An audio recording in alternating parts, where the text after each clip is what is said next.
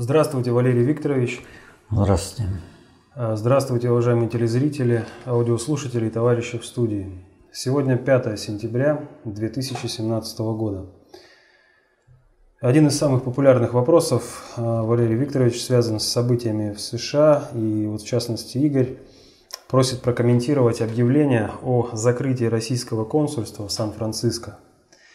Я так понимаю, это очередная посылка россионской элите. Судя по тому, как они неистово стали сжигать бумаги, разведя костер во дворе, через это консульство и переправлялись деньги в фонд Клинтонши. И ФБР тут же решили провести обыск. Судя по всему, Трамп ищет доказательства, чтобы разделаться с либерастами.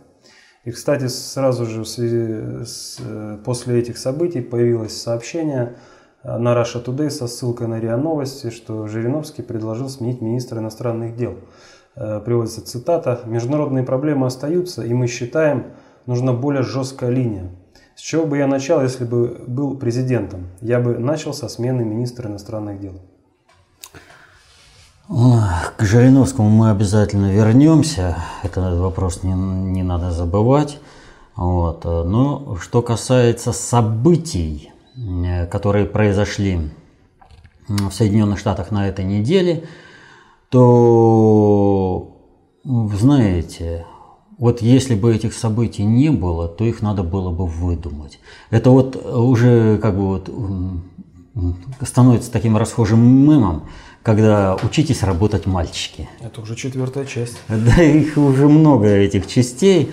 Вот эти события, которые вот произошли в Соединенных Штатах на этой неделе, показывают, что ну не удастся никогда страновой элите переиграть глобальщиков. Ну не умеют они. Если они берутся что-то, это вот какой-то каргокульт. Э, из соломы построить э, самолет, который якобы привезет тушенку и раздаст аборигенам. Ну, или там изобразить смену караула. Вот. Что касается, э, сразу скажу, что касается костра, э, там развили, посольство никоим боком не касается перевода денег в фонд Клинтон. Ну вообще никак. Это делается через банковские инструменты. Э, так же, как э, золотой запас не возят э, в портфелях, как тут была информация, там дипломаты типа это, одной Э, юго-восточной страны э, в дипломатах, в портфелях э, вывозили свой запас из Швейцарии. Вот. Глупость, конечно. Кто сочиняет такие вещи, ну это вообще не дружит с головой. А здесь ситуация, в общем, такая. Игра-то идет как бы в серьезную. Здесь же никто не понимает, что они игроки, э, все, для всех все серьезно. А серьезно означает следующее. Э, у консульства есть документооборот. Документооборот, который, как ни крути, но он не должен э, попасть в руки иностранного государства, поскольку он связан в том числе и с гражданами этого же самого государства, которые подавали запросы на визу и все прочее. Вот. Э, поэтому э, надо сделать так, чтобы этого ничего не было. Да вообще ни одна бумажка, вообще ни одна бумажка из консульства не должна попасть э, в руки того государства, где находится это консульство. Что делать, когда сроки сжатые? Ну, проще всего сжечь все эти бумаги. А на электронных носителях – Э, все потом восстановится. Вот. Поэтому лишние бумаги, все бумаги, на которых хоть какая-то пометка есть, и которые вот эти бумаги, ну, они не обладают э, таким вот э, необходимым приоритетом вывоза, их надо было сжечь, что и делалось. Вот. И никакого отношения к фонду Клинтон нет. И э, это не предупреждение россионской элиты. Э, для того, чтобы правильно понять э, события, которые происходят сейчас происходят в Соединенных Штатах, нужно обратиться не, к та, не так давнему событию, а именно событию 20 века, 1927 году и налету британской полиции на наше торгпредство. вот, э, в Лондоне. Вот между этими событиями много общего, но есть одно принципиальное различие. Вот чтобы понять вот это, нужно понять простую вещь. Что Соединенные Штаты раскручивают антироссийскую истерию в ущерб собственному государству, утверждая, что собственное государство является банановой республикой, раскручивает не потому, что боится Россию, не потому, что оно, э, вот это государство Россия, представляет угрозу Соединенным Штатам в каком-то плане, будет расставлять президентов и все прочее. Э, доказательств до сих пор нет, уже год истерия идет, а ничего не могут представить, ничего не нарыли. А почему? Во, правильные козлы-провокаторы вводят эту толпу по кругу, толпа выплескивает эмоции, разряжается внутренняя обстановка. А э, обстановка такая, что Трамп все больше и больше уберет управление в Соединенных Штатах в свои руки. И вот э, Тогда встает вопрос, а кому же это все адресовано? И вот это можно понять не на основе какой-то там геополитики, сидите в песочнице, мальчики, а на основе глобальной политики и концептуальной идеологической власти. Вот эти понятия надо иметь в виду. Потому что есть единое надгосударственное управление, по отношению к которому State Соединенные Штаты Америки и State Russia – это одно и то же. Так же, как и State China там, или Germany. Неважно. Все на одном уровне. Но у каждого своя задача. Вот если э, до прихода Путина было определено, что задача России – это транзитная территория для китайского шелкового пути и ресурсный придаток Запада. Помните знаменитое выражение э, Бжезинского? Новый порядок будет построен на месте России, в ущерб России и за счет России. Вот. Это планировалось. Пришел Путин, и все изменилось. Россия предоставляет, вот, ну никуда не денешься. Вот геополитики со своим этим дебилизмом, э, э, цивилизация суши и цивилизация моря, э, ну, они вообще тогда не могут они вообще понять, что сейчас происходит, откуда китайский шелковый путь и все прочее. А это отсюда, что нет других возможностей развиваться цивилизации. И технологии передвижения по э, суше уже стали сопоставимыми э, с технологиями передвижения э, грузов и людей по морю. И соответ... А развиваться можно только вглубь континентов. Только там ресурсы есть. Только туда народ пойдет. Все побережье, везде все выбрано куда могли приплывать корабли и куда увозить. Сейчас э, только вглубь. Так вот, Россия по-прежнему транзитная транспортная территория, но на своих условиях. И никакой шелковый путь без России вообще не может состояться, просто не может. Потому что Россия держит контрольный пакет. Индия это тоже понимает. И в противовес э, Китаю, э, кроме шелкового пути, еще транспортный коридор север-юг с Индией. Вот. Э, Россия развивается по собственным планам. У Китая, как мы уже говорили, перенос центра концентрации управления из Великобритании и, вот, и Соединенных Штатов Китай – а до этого была э, территория подготовительная в течение, ну, сколько, трех столетий. Три столетия полностью готовили Китай к тому, чтобы она была потом территорией, э, на которую можно было перенести центр концентрации управления. Вот. Соединенные Штаты – это всемирный жандарм.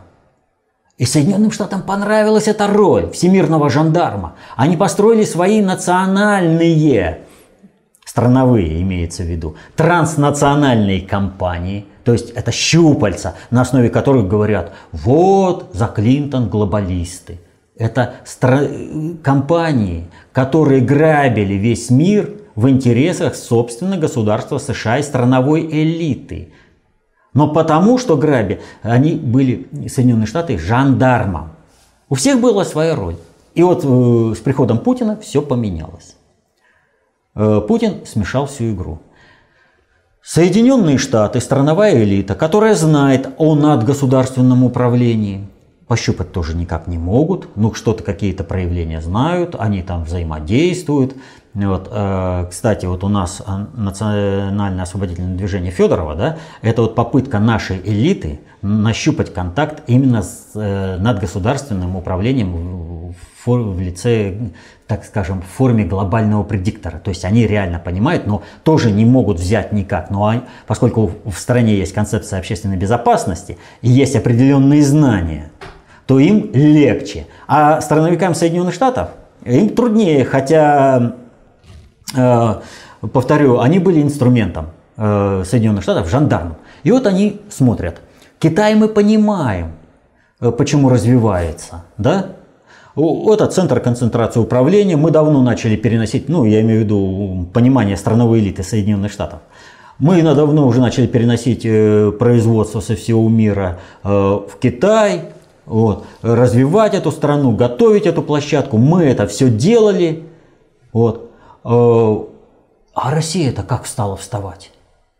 Значит, у глобального предиктора изменились планы в отношении России, но нам, страновикам, об, этих, об этом изменении планов ничего не сказали. А здесь вступает конкурентное как бы преимущество. И страновики, страновики решили сыграть, они решили доказать глобальному предиктору, что у них еще не все отыграно, что они еще могут управлять миром, что они могут нагибать государство и могут э, осуществлять эффективное управление э, для э, глобального предиктора. Они не понимают, что Пакс Американо приговорен был изначально, поскольку американские стандарты образа жизни гибельны для планеты. То есть в любом случае, но и с этим готовы бы согласиться э, Соединенные Штаты, страновая элита, лишь бы оставили главнюками в мире, жандармами, но того не понимают они остаются главнюками в мире, значит есть Пакс Американо. Если отрезают э, Пакс Американо, все страны перестраивают с американского образа жизни, то есть от э, американцев отстраивают, они уже больше не лидер, так а они рушатся как в качестве мирового жандарма. Они этого не понимают. И потому они апеллируют исключительно к надгосударственному управлению. И я вспомнил, вот сейчас, когда говорил, о событиях 27-го, а здесь можно сказать 29-го э, года, пока не завершился конфликт на китайской восточной железной дороге. Вот эти события с событиями в Лондоне они связаны. Но в данном случае нас интересует другое. Собственно, налет э, на, тор, на торгпредство э, в Великобритании. И что с этим связано? Э, торгпредство якобы готовило э, захват власти и установление мировой диктатуры так э, они заявляли. И что произошло? Дело в том, что тогда страновая элита Великобритании в лице, они тоже над государственное управление, Британская империя, над которой не заходит солнце. Они видели и знали примерно, как была осуществлена революция в России – они видели, что сначала революция шла по плану, но с 18 года, как только заключен был мир в Бресте с Германией, все посыпалось, под что они выстраивали управление. И это означало только одно. Надгосударственное управление, глобальный предиктор, изменил цели развития э, советской России. Так думала повторю, страновая элита Великобритании. И им нужно было обезопасить себя от дальнейшего развития. А мировую революцию нес Коминтерн. И Ким Филби, и Кембриджская пятерка – это отнюдь не советская разведка. Это инструментарий управления глобального предиктора. То есть в Британии очень сильны были вот эти коминтерновские силы, которые осуществляли мировую социалистическую революцию. Страновая элита Великобритании того времени, она хотела защитить себя и свой миропорядок. Британскую империю, не понимая того, что Британская империя уже приговорена, уже прошла англобурская война, то есть, в общем-то говоря, это объявление конкурса э, на проект будущего переустройства э, Великобритании. То есть все.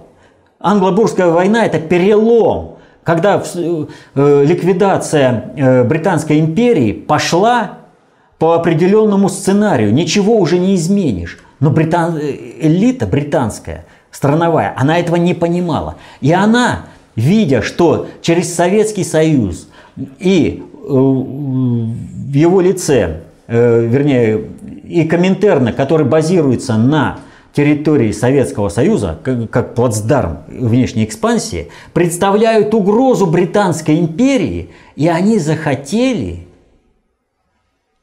обезопасить себя.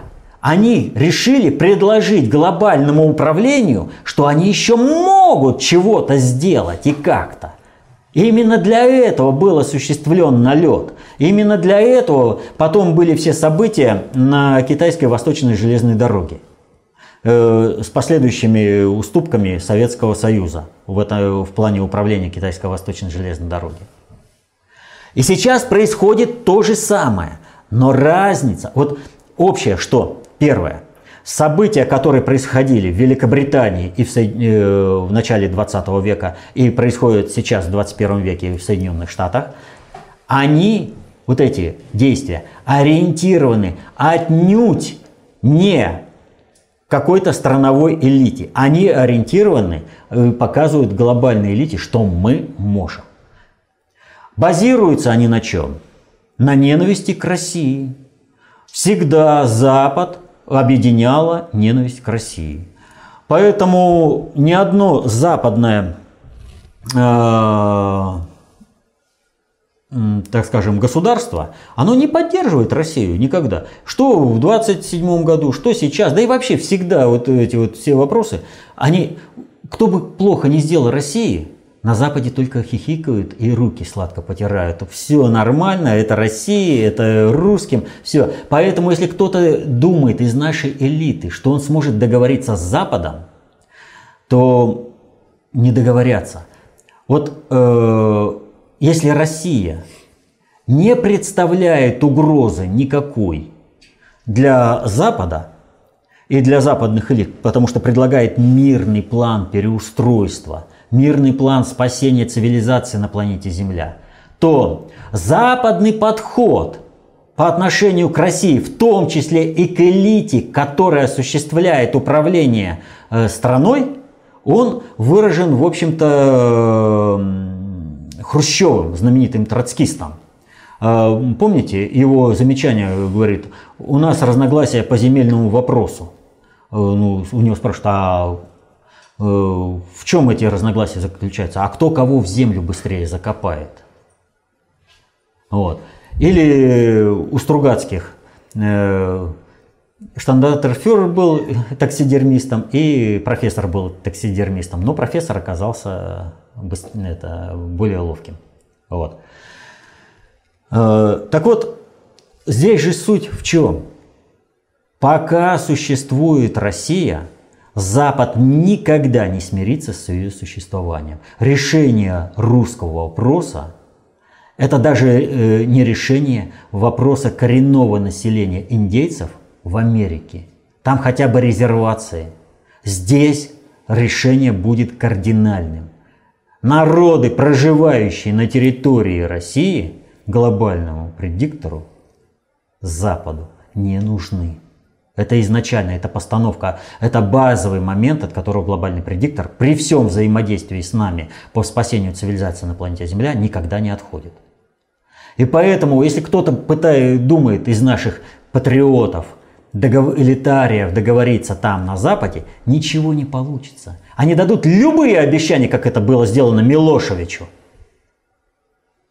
Как это было сделано Каддафи, Саддаму Хусейну. Но понимаете, нашу россионскую элиту генеральные наступления на грабли ничему не учат. Они думают, ну это тому не повезло, это этому не повезло. Но я-то уж вообще на железных основаниях договорился. И вот здесь про железные основания. Когда сливали Советский Союз, Советский Союз подписался под лунную аферу Соединенных Штатов. Помогла она нашей россионской элите, советской элите, стать элитой мировой. Общипали как курицу. Вот. Так вот, разни... вот это общее, то есть ненависть к России и обращение э, к вышестоящему управлению. А что их отличает? А отличает вот что. Великобритания, как ни крути, была центром концентрации управления, и ликвидация Британской империи – вопрос длительный, очень длительный во времени. И противостояние с Советским Союзом готовили Соединенные Штаты, но отнюдь не Великобританию. То есть в данном случае Великобритания вступила в договор с глобальным предиктором, ну, страновая элита Великобритании, с позиции силы. У них была сила в лице Британской империи, над которой не заходило солнце. И они, в общем-то, смогли показать, что Советский Союз в его этом виде, он э, представляет определенную угрозу э, для э, планов глобального предиктора по переустройству мира – и смотрите, в 27 году разрывают дипломатические отношения, а в 29 году, непосредственно перед началом событий на э, китайской восточной железной дороге, они восстанавливают. Но 29 год еще одно событие. Троцкисты проигрывают противостояние, это, дискуссию о профсоюзах э, в Советском Союзе, и Троцкого ссылают в Алмату, а потом его высылают из страны. То есть им необходимо срочно было входить, э, восстанавливать дипломатические отношения. То есть вариант э, отстройки даже у них тогда не получился с позиции силы. Что же происходит сейчас? Соединенные Штаты перенапряглись. Промышленности как таковой нет. Армии как таковой нет. Она разбросана везде и всюду. Если раньше в Великобритании в прошлом веке элита, хоть страновая, хоть глобальная, были, в общем-то, едины по отношению э, к Великобритании и ко, всей, ко всему миру. То есть э, общие базисные понятия были. Да? Только одни были посвящены э, в том, что происходит с Советским Союзом, Советской Россией, да? а другие были не посвящены и поэтому подняли бузу то в Соединенных Штатах посмотрите, какой идет раздрай. Там практически дезактивирована вся управленческая вертикаль. Там полностью все рушится. То есть э, и здесь ситуация идет э, э, что Соединенные Штаты сейчас по сути ничего не могут предложить глобальному предиктору. И они пошли в банк.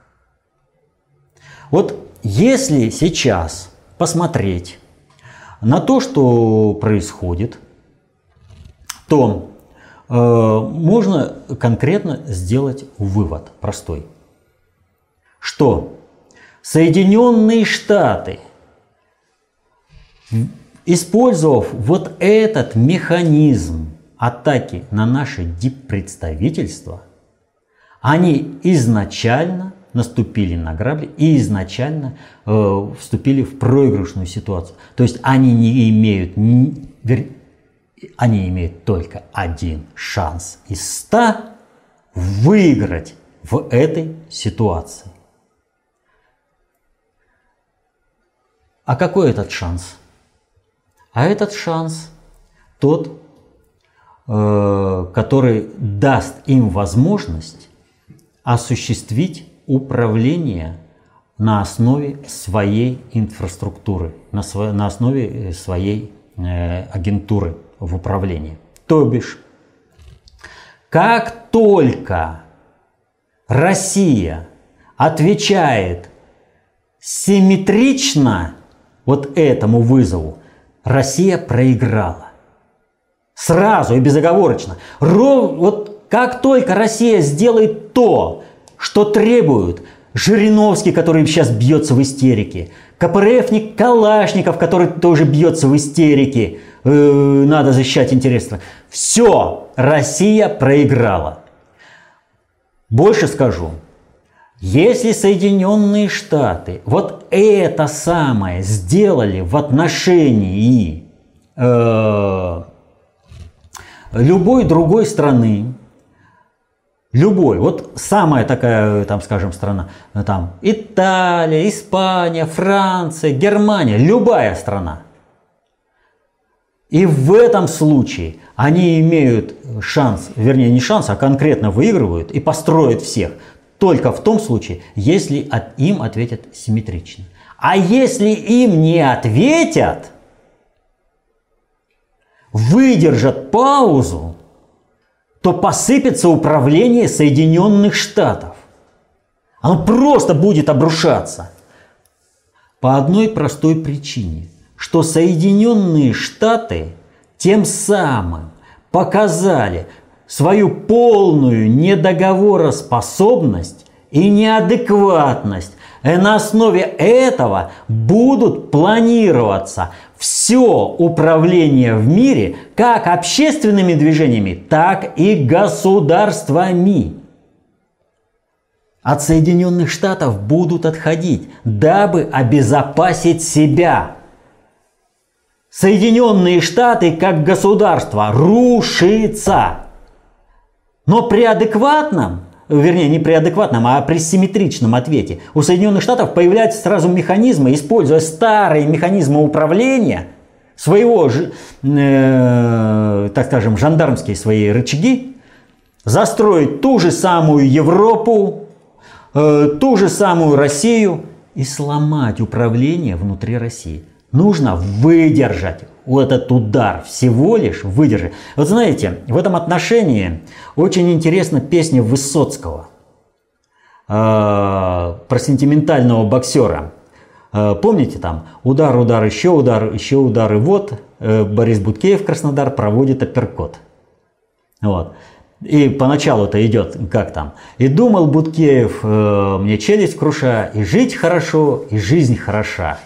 А дальше начинается – в трибунах свист, в трибунах вой, а ту его, он трус. Но это по отношению к тому, кто отказывается Буткеева бить. Э, два боксера там, да? А э, он ему там это говорит, э, и, я, и я сказал ему, чудак, устал ведь, отдохни. Но он не услышал, он думал, уже дыша, что жить хорошо и жизнь хороша. А дальше вот он ударил раз, два, три и сам лишился сил. Мне поднял руку рефери, который я не бил. Лежал Буткеев и думал, что жизнь хороша, а кому не шиша. То есть вот здесь вот эта вот матрица. Не надо ввязываться в бой на чужих правилах. Тем более страна такая мощная, как Россия, у которой есть ресурс устойчивости. У России есть огромный потенциал, который придает эту устойчивость, и надо выдержать эту атаку. Выдерживаем эту атаку, дальше рушатся Соединенные Штаты. Соединенные Штаты это понимают, и потому своей агентуре здесь, страновики, всем дали команду во что бы то ни стало добиться симметричных э, ответов от России, во что бы то ни стало. И что да вчера просто по всем каналам свист и вой всех патриотов. Лавров не отвечает своей должности. Лавров то, Лавров все, убрать его. Жириновский здесь застрельщиком выступает. А почему? А потому что это полностью соотносится с требованием Соединенных Штатов. Им Лавров мешает. Выдержанный, грамотный, уверенный э, в своих действиях политик, э, дипломат. И поэтому, естественно, Лавров понимает все это, просчитывает. Они, любой вообще-то адекватный человек понимает, что Соединенные Штаты э, сами себе нанесли удар. Сейчас им не отвечаешь, а дальше их управление в мире посыпалось. И посыпалось оно очень серьезно. То есть, смотрите, Соединенные Штаты сами э, нарушают правила дипломатической неприкосновенности для всего мира. Они что, надеются после этого, что их дипломатические посольства останутся во всем мире э, неприкосновенными? Забыли Ливию и Египет 12 года? В Ливии посла убили, в Египте просто посольство захватили. Они забыли Иран, когда студенты захватили посольство. Они забыли, что им э, президент Филиппин Дутерте постоянно угрожает. Они забыли отношение к американцам – во всем мире? Да нет. Они этого вообще не ставят в расчеты. Они, потому что они надеялись на обратную реакцию симметричную. Они своим подпиндосникам команду дали, и те вопят, как им дали команду. Им нужно доби, доб, это, добиться симметричности. Но говорит ли это об адекватности вообще восприятия среды э, страновой элиты? Да ни в коем случае. Потому что сначала бы они обеспечили политико-дипломатическими методами именно эту симметричную реакцию, а только потом бы сделали. То есть сначала была проведена э, информационная атака, а, э, подготовка полностью. А сейчас они, мы э, начинаем атаку, а вы нас поддержите. И пусть это будет атака. Не получится. И то, что у них не получается, это показатель того, что управление со стороны Соединенных Штатов мировыми процессами рушится. Они сами себя добивают. Причем, э, обращаясь, сами обратились э, к глобальному предиктору. Смотри, мы можем. Вот сейчас они покажут. Они не могут. Они везде облажались. А мы спокойно выдержали. Э, по необходимым вопросам пошли в американский же суд. Еще одну инстанцию дискредитируем и на историческом э, интервале у нас будет записана шикарная победа дипломатическая, которую не удастся вырвать никаким Калашниковым, никаким Жириновским, этим подпиндосникам. В общем, все подпиндосники засветились. Да, все, кто требует резких действий, они все, вот понимаете, все против России. Хотят они того или не хотят. Я не зря вот привел э, пример э, по э, Великобритании 27 года. Там тоже была апелляция к высшему управлению. И тоже фактически, но они с позиции силы, но все равно они не смогли. И смотрите, как выставил глобальный предиктор отстройку Британской империи, так он и все. Ну да, те политики как бы удовлетворились. Все, вроде бы вот все отступило, и мы снова управляем, мы Гитлера на Россию направляем, там все. А, вроде бы э, объяснили вы в крымском вопросе ответе ситуацию, связанную с КНДР, как все-таки к нам поступают все-таки вопросы. И в частности, вот два события буквально там в течение четырех дней поступили следующие сообщения. КНДР произвел пуск ракеты в сторону Японии. И КНДР заявила о создании водородной боеголовки. Как вы прокомментируете эти события? Это тоже вот интересное событие. А, значит, э, запустили КНДР ракету. А, причем она впервые перелетела через Японию, вот, упала в Тихом океане. И это произошло, когда было заявлено, что в КНДР поставляли украинские ракетные двигатели.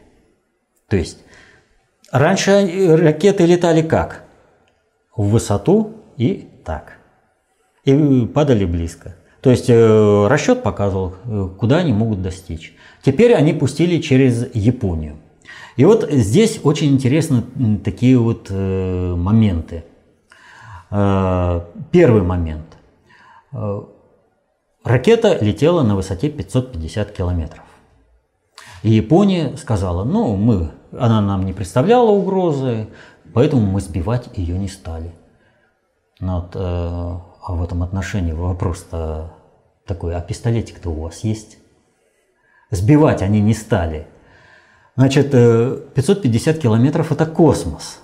Для э, примера МКС болтается на высоте 400-415 километров, так поднималась до 417 километров, а как, то благодаря нашим ракетоносителям, которые поднимали, подняли орбиту, а пока поднимали шаттлом, максимум, что они могли достичь, это 380, по-моему, километров. Вот. 330 э, где-то, 380, они вот в этом промежутке были. Э, за счет собственных двигателей, за счет того, что шаттл поднимал, вот, потому что шаттл выше не мог поднять. Э, достоверно известно, что объекты космические может сбивать Россия. Это не оспаривается никем. Вот любой спутник, который не понравится нам в космосе, мы спокойненько можем распылить в космосе. Есть такая информация, правда уже не подтвержденная фактологически, а только шумихой, э, это Соединенные Штаты, которые летают, к слову сказать, на наших двигателях ракетных. Э, очень непонятные учения проводили китайцы – Э, которые вроде бы дважды сбивали спутники э, космические, вот, но тоже объективного подтверждения этому нет. Э, Все как джентльмену верим на слово. Вот, и тогда получается, ну, условно говоря, вот три державы в мире, которые могут сбить объект в космосе. Это на высоте 550 километров пролетело над Японией. Но даже средства ПВО, которые способны э, перехватить такую ракету, есть только у России. То есть говорить о том, что там кто-то кого-то пожалел и все прочее, вот, э, просто не приходится. То есть на глазах у нас был разыгран спектакль специально для того, чтобы э, получил общественный резонанс. Вот КНДР говорили, не надо ничего делать, а они все равно делают. И тут они бабах еще и термоядерную бомбу взрывают. И когда первые сообщения это пришли, а, э, оказывается, э, корейцы самые шахтеристые из всех шахтеров мира. Самая глубокая шахта в мире это в ЮАР на 5000 метров, 5 километров. Самая глубокая скважина это у нас, она на 12 тысяч, но это скважина. Вот. А эти умудрились вырыть шахту на 10 тысяч метров, на 10 километров. Вот. Взорвали там, было два толчка, и, э, значит, как э, Дальше пошло э, там, э, разниться мнение. Значит, сначала это типа объективные наблюдения на, на глубине 10 километров. Потом, значит, Соединенные Штаты заявили о том, что это вообще поверхностный взрыв. Потом Япония заявляет, да не, ребята, на, одном, на глубине 1 километр. То есть про 10 километров все старательно стали забывать. А почему про 10 километров-то сказали? Ну, потому что сейсмограммы, вот и сейсмологи утверждают, что взрыва-то не было, а было землетрясение с эпицентром, как раз, э, ну, вернее, с центром этого землетрясения, э, который это на глубине 10 километров. И было два толчка. Вот. Потому что обрушение каверны, оно э, при взрыве бомбы вот, этого заряда, оно не вызывает такого толчка. То есть он значительно ниже, чем э, автошок, второй толчок. Вот. То есть и реакция-то какая была? Сначала мировые СМИ сообщили о том, что э, водородную бомбу взорвали корейцы, а потом уже они сказали, да, мы взорвали. То есть реакция обратная. Не они заявили о том, что они сделали, а потом уже мировые СМИ подхватили. А наоборот. А что произошло? Произошел толчок, землетрясение. О, в наших планах накрутить Соедини... это, имидж Кореи, что она защищается, там все прочее, противостоит Соединенным Штатам, у них есть э, заряд, вот. Сообщают, связались с руководством Кореи, они подтвердили, все нормально, выложили необходимые фотографии, как Ким Чен Ын осматривает вот этот э, заряд э, и обтекатель ракеты, способные, в общем, быть доставлены на территорию Соединенных Штатов. Так вот, э, по сути-то, то есть э, для чего это нужно? А для шумихи. А что происходит? Корею, Северную Корею, увязывают с Китаем. Китай то должен, Китай все должен, Китай делает эм, многозначительные такие заявления, и мировая общественность, возбудившись, она говорит, ну, по, в общем-то, правильная постановка высказана нашим государем, военного разрешения там нет, политика дипломатически – но именно это и преследует глобальный предиктор. Э, им необходимо что сделать? Мировое сообщество договариваются, давят на Соединенные Штаты. Соединенные Штаты заботятся о своем э, благополучии, заботятся о своей безопасности. И Северной Корее дается продовольствие, она утихомиривает э, свой воинственный пыл, а под это дело гарантом-то кто выступает? Китай, Китай получает дополнительные преференции, и весь мир согласен с этими преференциями, что Китай начинает разводить и управлять определенными мировыми процессами, связанные с ликвидацией вот этой северокорейской угрозы. Но спектакль чистой воды идет. Точнее, продолжается. Да, он продолжается. Ну, там вообще вот, ну, ну нет вообще неожиданных ходов. Ну, все вот повторяется вот знаете, как э, заезженная пластинка. Только увеличивается дальность полета ракеты, увели... это, мощность э, взорванного боезапаса, этого боеприпаса. Вот. Так что... К следующим вопросам э, Новицкая Алиса пишет. 24 августа телеканал «Дождь» опубликовал эксклюзивное интервью Курта Волкера – котором тот рассказал о темах, поднятых на встрече с Сурковым. По словам Волкера, ставился вопрос о возвращении Донбасса под юрисдикцию Украины и вывода «российских» в кавычках войск из региона. Спецпредставитель Госдепа Волкер доволен встречей с Сурковым, и по словам Волкера, стороны договорились найти выход из ситуации. Э, цитата. «Мы пришли к единому мнению о том, что статус-кво не принесет ничего хорошего никому сказал Волкер, это плохо и для России, и для Украины, и для жителей Донбасса. Нам нужно найти выход из этой ситуации. Это превращается в трагедию для людей. Было убито 10 тысяч человек, миллионы людей были вынуждены покинуть свои дома. Молодые русские солдаты погибли на войне на Украине. Это абсолютно недопустимо. Конец цитаты. Валерий Викторович, прокомментируйте, пожалуйста, это признание Сурковым де-факто участия России в войне на Донбассе или Госдеп выдает желаемое за действительное? ну, прежде всего, небольшая шутка. Волкер доиграется, а, потеряет свое место. Вон за встречу с, русскими, это, с послом России уже сколько человек потеряли свое место, а тут вообще э, из ближнего круга, что называется, государя, тайная встреча, да еще и болтает. Страновики потребуют уволить. Ну ладно, шутка шуткой. Вот. А вообще ситуация это печальная для Соединенных Штатов. Они теряют управление э, Украины, а передать э, Европе Украину тоже не могут.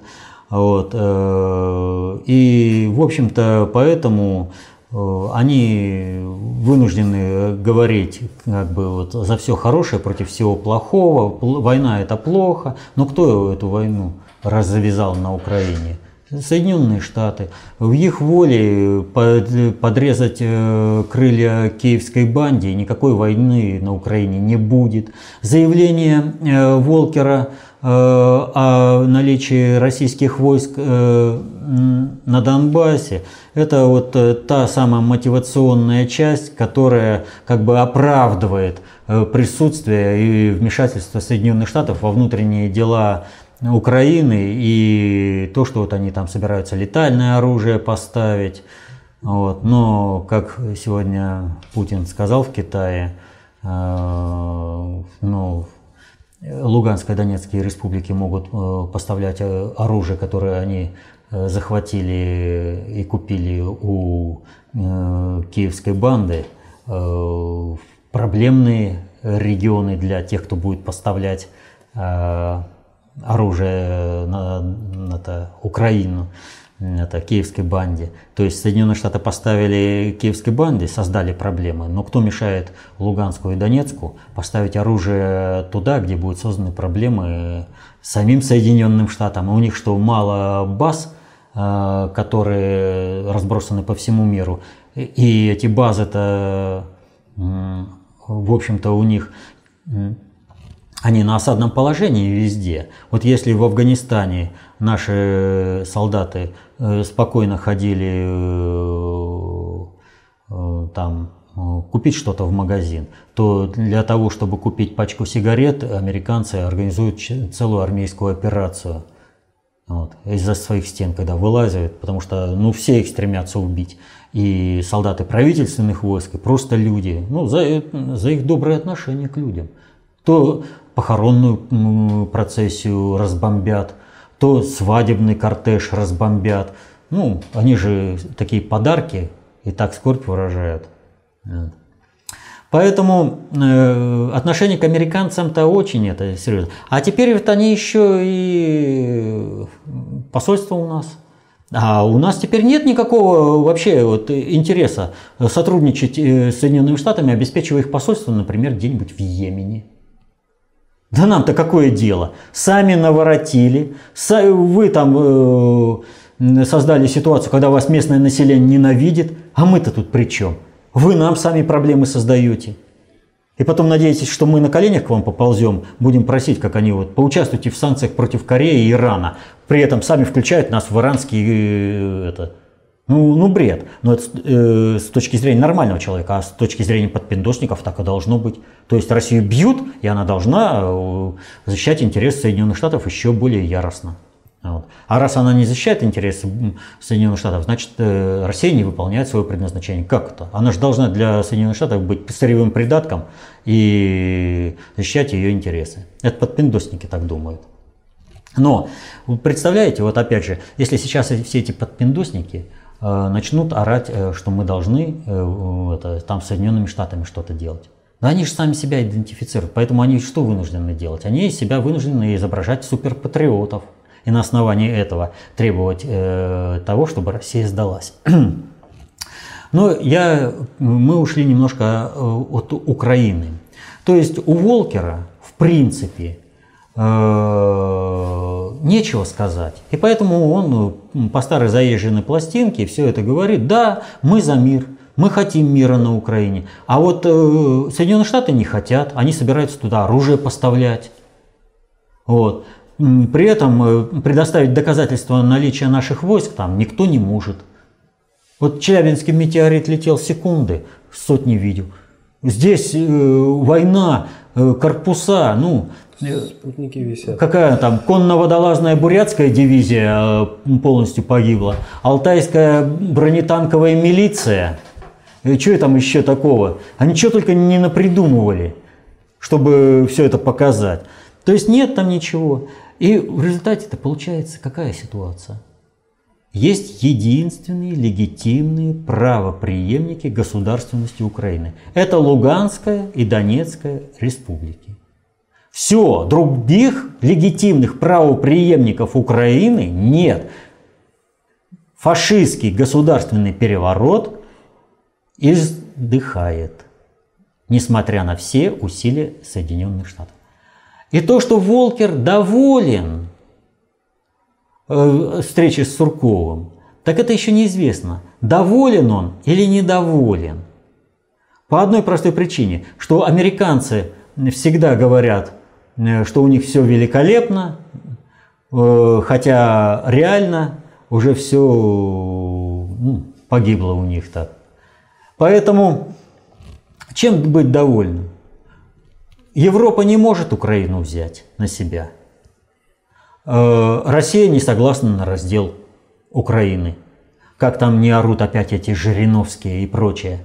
То есть расчленить, чтобы бандеровский питомник был сохранен, и чтобы война продолжалась до бесконечности. Жириновский же этого требует, он просто не говорит об этом. Вообще, когда Жириновский открывает рот, это всегда грязь и клевета на Россию. Всегда, без исключения. И кто его считает патриотом? Вот. Поэтому э, у Жириновского-то понятно, и у всех подпиндосников. У них надежды, что страновая элита в США э, все-таки возьмет какой-то реванш, и они сохранят свое положение. Потому что если э, Жириновский, он в принципе приговорен показательно, для показательного наказания, чтобы выстроить нашу так называемую элиту. У нас нет элиты вообще, просто от слова совсем. Вот. Так вот, э, по Украине.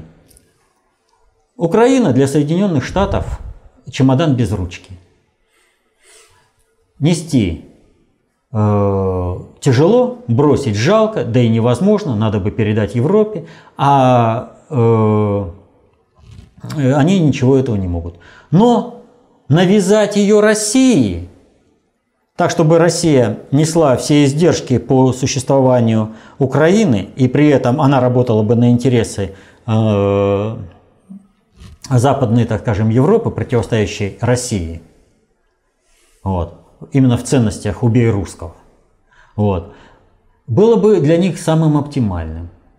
И возможно, если у него действительно хорошее настроение, он думает, что государственный переворот в 2018 году удастся. Тем более, что э, предвыборная кампания, э, пусть и она и неформальна, а, так скажем, связанная с чрезвычайными обстоятельствами, когда вдруг потребуется патриот-президент, она уже началась. Дмитрия Олеговича Рогозина раскручивают по беспределу. А Дмитрий Олегович Рогозин, посмотрите, где что хорошего он для страны сделал. Космодром Восточный. Он под что подписывался? -то? Он что, не видел? Слепой? Он туда не вызвал следователей, что должен был сделать. Его американцы тактично вывели из игры. Вспомните, как его не пустили на самолете через э, Румынию.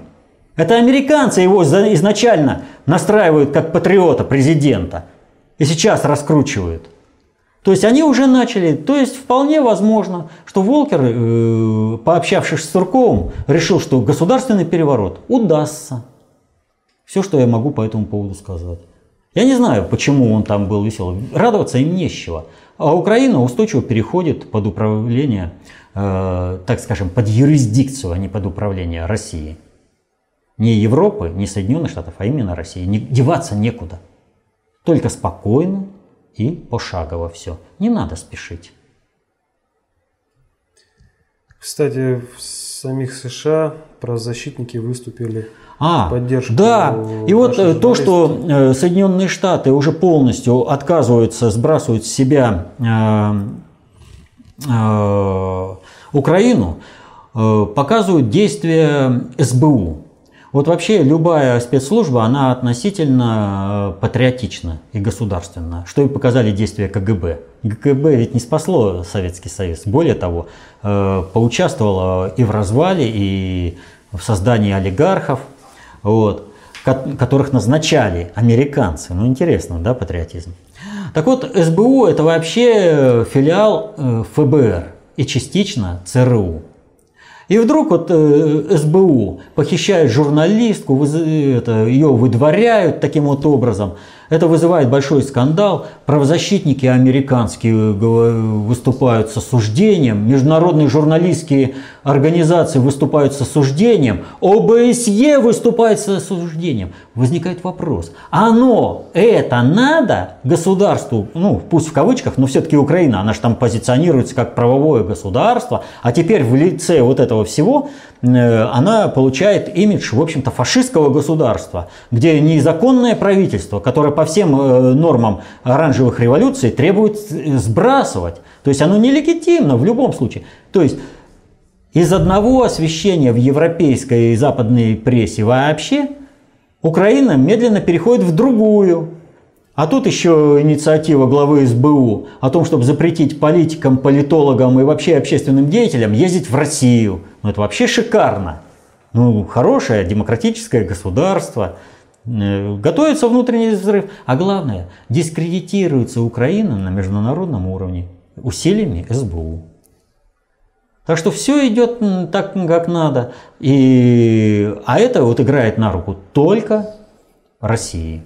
Исключительно России. Потому что, повторю, э, Европа не может взять Украину под свою юрисдикцию, подавиться полностью. Она переела слишком много мигрантов.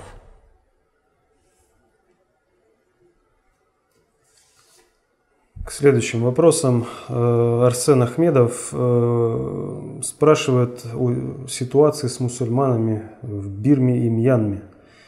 Ну, скорее всего, просто в Мьянме. Что там происходит? Э, почему весь мир молчит, и только Эрдоган и его министр хотят вмешаться в ситуацию? Почему молчит наш лидер об этом ну, геноциде мусульман? Ну, неправда. Не молчит весь мир. Весь мир выждал определенную паузу драматическую, и после этого решает вмешаться. А события там происходят следующее. Во всем лежит э, проблема энергообеспеченности Китая. Китаю нужен газ и нефть, и нужен газонефтепровод, который идет через территорию Мьянмы. Поэтому там необходимо присутствие китайских миротворческих войск чтобы они взяли под контроль государство. Соответственно, этому разворачивается весь этот э, процесс.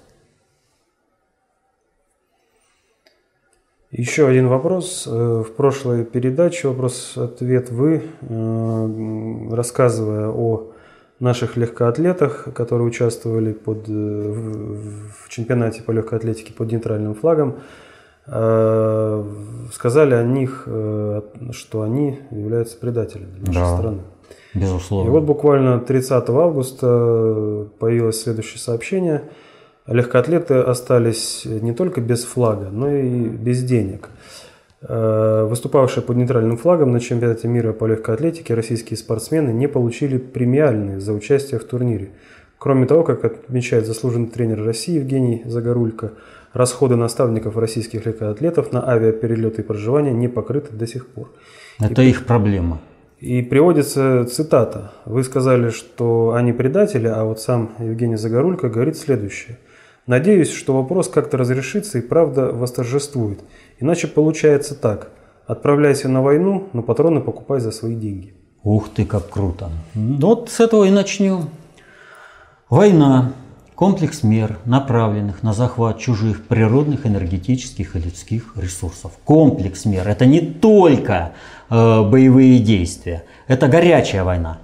Все остальное относится к э, методам ведения холодной информационной войны, в том числе и профессиональный спорт. Как бы я ни относился к профессиональному спорту, я не могу не считаться с его наличием в современном мироустройстве и в формах управления э, странами и народами. Спорт с крушением Советского Союза перестал вообще быть чистым спортом, а стал чисто политическим инструментом. Когда необходимо создать авторитет какой-то страны, поднимают спортсменов, они выигрывают все, когда нужно опустить страну, ее опускают. Поэтому наши футболисты никогда не выигрывают на соревнованиях. И если сравнивать, продолжать э, сравнивать э, спортсменов э, э, с воинами, у нас есть кадровая армия, есть мирная существования. И содержать армию мирного времени – это очень накладно. Это очень дорого для любого государства. Поэтому все государства стараются оптимизировать свои расходы. Но от армии как таковой не отказываются. Потому что наступит момент, если ты откажешься от армии, наступит момент, и страну защищать будет некому. Профессиональный спорт то же самое. Государство содержит профессиональных спортсменов за свой счет для того, чтобы на полях информационной холодной войны они защищали интересы государства.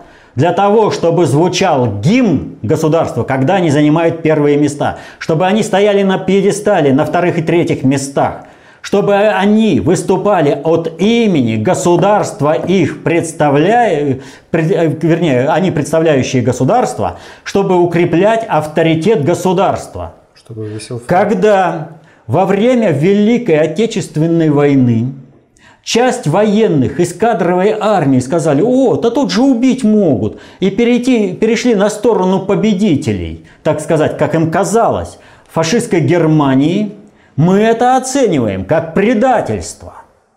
Мы говорим, это власовцы, это изменники Родины. А почему у нас другое отношение к профессиональным спортсменам, которые выступили под нейтральным белым флагом, которые демонстративно плюнули в лицо людям, которые их содержали, государству, которое их защищает. Кого они там защищают? Нейтральное? Вот пусть нейтральных стран и получают перебежали на ту сторону, требуйте оттуда все свои гонорары. Да, мы в вас вложились, да, мы в вас ошиблись, да, вы оказались предателями. Но извините, это издержки. И когда в военных вкладывались, э, он, э, часть перешла э, на сторону фашистских, фашистских агрессоров. И эти перешли. И вот представляете себе ситуацию. Закончилась война, победили, власовцы приходят к Сталину и говорят, слушай, ну мы же патриоты, ты нам, как участникам войны-то пенсии назначь. Это что это такое? Эти мрази, которые предали страну демонстративно, благодаря им, вот стране плюют в лицо и говорят, вы рабы, вы ничто, вы никто. Поэтому вы не будете участвовать э, в Олимпийских играх. Вот комиссия Макларена, да, заявляет, у вас там государственный допинг. И побежали. Давайте-ка под белый флаг. Вот. В Олимпийских играх. Комиссия Макларена сейчас заявляет, да ничего, нет никакой системы государственного допинга. Каждый принимается. Но ведь уже поспешили многие плюнуть в лицо государству. Потому что, ах, у меня форма уходит спортивное. Когда я еще смогу? Раньше думай о родине, а потом о себе. В советской песне пелось. Ничего не делают. Занимают, живут свое удовольствие, на полном содержании у государства, а когда государству требуется, чтобы ее на полях холодной войны информационной защитили, в формате профессионального спорта заявляют, а я государству ничего не обязана, государство мне обязано за мои медали там, под нейтральным флагом, когда я демонстративно плюнул в лицо государству и людям, государство обязано мне заплатить. Это вообще какое извращенное сознание? Выступил под нейтральным флагом. Все, государству никаких претензий. Да, это наши издержки в воспитании нормальных патриотов и нормальных э, спортсменов. Мы к тебе все, можешь жить где угодно. Ты гражданин мира. Хочешь, живи у нас, тренируйся. Найдутся, кто будет тебя тренировать, если будешь платить. Зарабатывай деньги сам. На свои деньги живи. Где хочешь. Хочешь у нас, хочешь за рубежом. Все. Вот ты и вот государство. Больше мы с тобой никаких отношений не имеем. Никто не посмеет нам плюнуть в лицо и сказать, вы рабы из-за того, что какой-то там Шубенков плюнул в лицо государству, уехал и выступил под белым флагом. Мразь, вон отсюда. Причем, как известно, нескольким спортсменам за их неучастие в Олимпиаде в Рио выплатили по 4 миллиона рублей. Да. То есть победил бы ты там, не победил, неважно. Ты не смог выступить, тебе заплатили. За что? Понимаете? Это вот как во время, так скажем, вот армия. Учения идут, перебазировались, назревает военный конфликт. Выстроили армию, конфликт разрешился дипломатическим способом, армию отвели, а потом всем назначили зарплату участников боевых действий. Боевые действия были? Не было. А за что? А этим платят. Так им еще и мало, и они еще плюют, продолжают плевать в лицо государству. Они продолжают опускать авторитет государства. Так кто с нами считаться-то будет, если у нас такие спортсмены? Какой авторитет у России будет? Не будет никакого авторитета. Потому что можно унижать Россию, можно плевать, можно ноги вы, это, вытирать. Все равно приползут и будут просить. Я под белым флажком хочу выступить. Я-то вот такой, весь из ваших, я ваш буржуинский. А вот эти вот они. Чем мне эта Россия? Ну и что, что она воспитала меня, взрастила, деньги дала, сделала из меня спортсмена. Я ей не обязан ничем. Ну ничем не обязан, еще раз говорю. Вон. Все из государственной системы. Где хочешь живи, на какие деньги хочешь живи и тренируйся. Но больше к государству России ты не имеешь никакого отношения. Вот какая позиция должна быть. Вот это справедливость. А вот пошли они на ту войну воевать против России. Пусть покупают за свой счет патроны, если им их хозяева, ради которых они плевали в лицо, подби... Э, поехав на эти соревнования, не дают патронов. Почему они к России? Вы знаете, э, в Германии фашистской было, расстреляли, э, счет за патроны, за, за израсходованный патрон приходил семье казненного человека – это они что вообще внедряют? Они, значит, они наплевали в лицо России и за это хотят получить вознаграждение в России, потому что им хозяин обещал, ради которого они поехали туда выступать.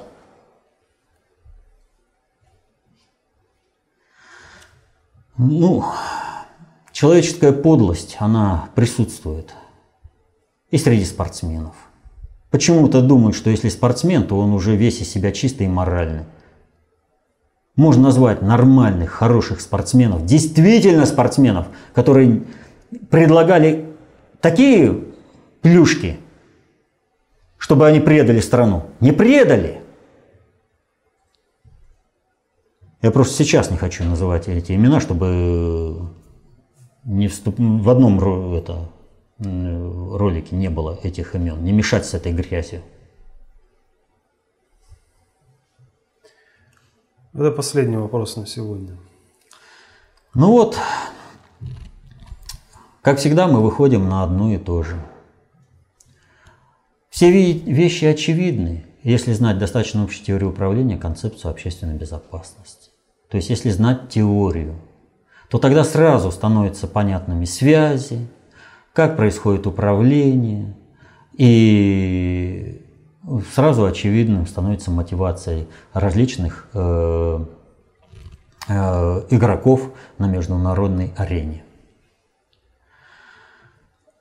Не знаешь теории, не сможешь разобраться. Знаешь теорию, сможешь разобраться. А разберешься, знание, власть, сможешь защитить интересы свои и своей семьи. И вот э, в этом плане Э, я хочу сообщить э, такую вещь. Вот концепция, она уже давно стала общемировой. Все нормальные люди во всем мире давно уже начали изучать концепцию общественной безопасности, потому что хотят защитить интересы своей, своей семьи, своего государства, свою культурную идентичность.